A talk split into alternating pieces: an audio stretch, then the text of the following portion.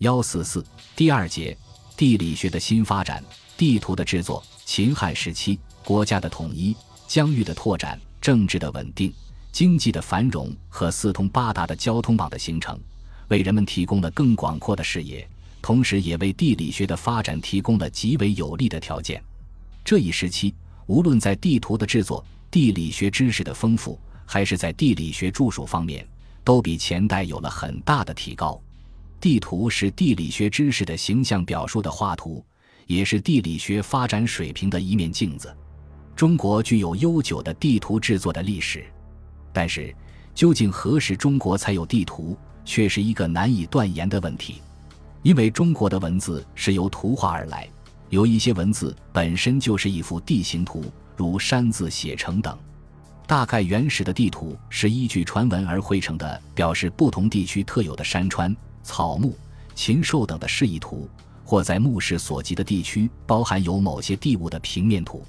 中国古代文献对于地图的记载很早，如《周礼·地官》中就记载：“大司徒掌建邦之土地之图，遂人掌邦之也，以土地之图经田野，土训掌到地图以照地势等。”一般认为，只吃到战国时期。中国古代的地图就已经包含有山川河流、陵墓丘阜、植被状况、城国道路等内容，而且对于它们之间的方位、距离、大小等要素都有了一定的表示方法。地图的制作手法已经相当成熟。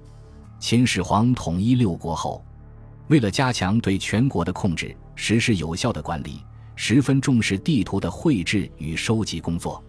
据估计。在当时，不仅备有六国地图，而且还可能有了天下一统的综合舆图。《史记·萧相国世家》记载，刘邦军攻入秦都咸阳后，诸将争取金帛财物之府分之，何独先入秦丞相御史律令图书藏之。刘邦因而得以知道天下恶塞、户口多少、强弱之处。他对于刘邦战胜项羽、建立汉朝起了很大作用。由此也可以看出，当时地图已具有了一定的准确性和丰富的内容。可惜，由于地图不易保存，秦代的地图一幅也没能流传下来。汉代的地图制作有了更大的发展。汉代的地图又称为舆地图。从一些史书记载看，汉代的地图是比较精确的。如《史记·淮南王刘安列传》记载，淮南王刘安想要谋反。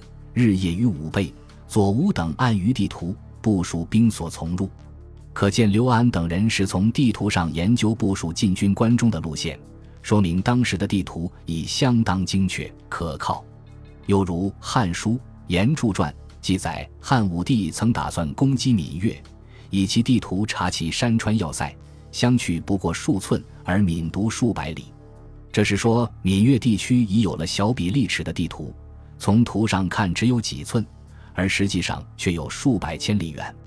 《后汉书·张衡传》还记载：“张衡曾传算网论，唐李贤著为盖网络天地而算之，因名焉。”从网络天地而算之一语看，当时似已有了网络天地的地图。英国科技史家李约瑟将其称为方格图。若果如其言，则是汉代地图制作上相当大的改进。绝大部分汉代地图已荡然无存。所幸的是，一九七三年在长沙马王堆汉墓中发现了三幅绘在帛上的地图，有地形图、驻军图、城邑图各一幅，是距今两千一百年前西汉初年绘制的。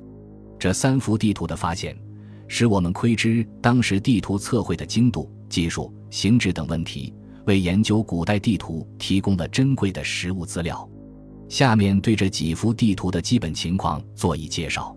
地形图长宽隔九十六厘米，图的地形范围在湖南省南部的潇水流域一带。潇水是湘江第一大支流。图上会有山脉、河流、居民点和道路等。山脉用闭合曲线表示，闭合曲线里还附加晕线，使山脉的轮廓和走向跃然纸上。图上的九嶷山，除用比较粗的闭合曲线勾出山体外，又用细线画成鱼鳞状，表示峰峦起伏的特征，很像现代的等高线画法。河流用上游细、下游渐次变粗的曲线表示，生动地反映了河流的自然特征。它的注记有一定的位置，深水和冷水还注明了水源。居民点中，县志用方框表示，乡里用圆圈标出，注记都在框里。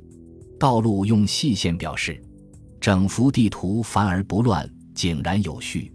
驻军图长九十八厘米，宽七十八厘米。它的范围只是在地形图的东南部地区，内容除山脉、河流、居民点和道路外。还表明了驻军的布防、防区界限和指挥城堡等，反映了军事守备部的特点。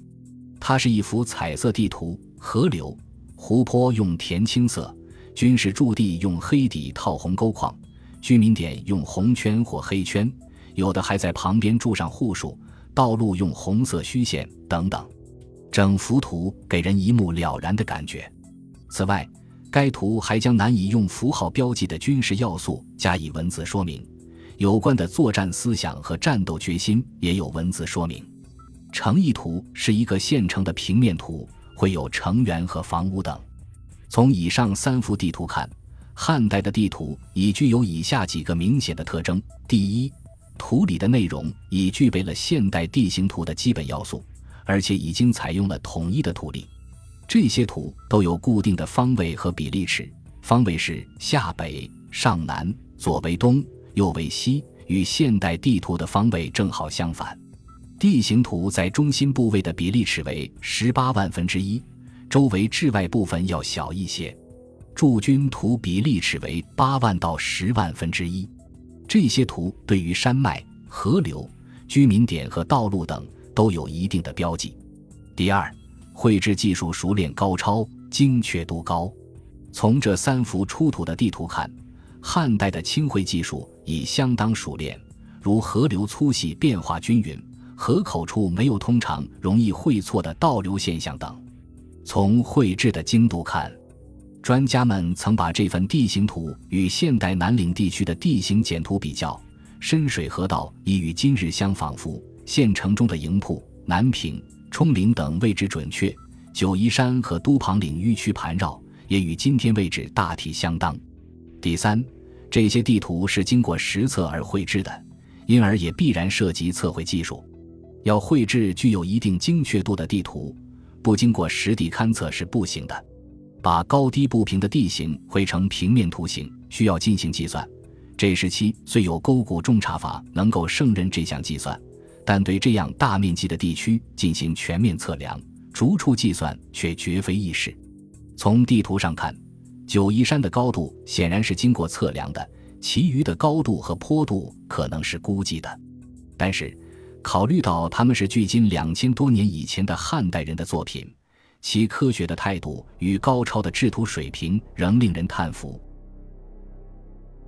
本集播放完毕，感谢您的收听。喜欢请订阅加关注，主页有更多精彩内容。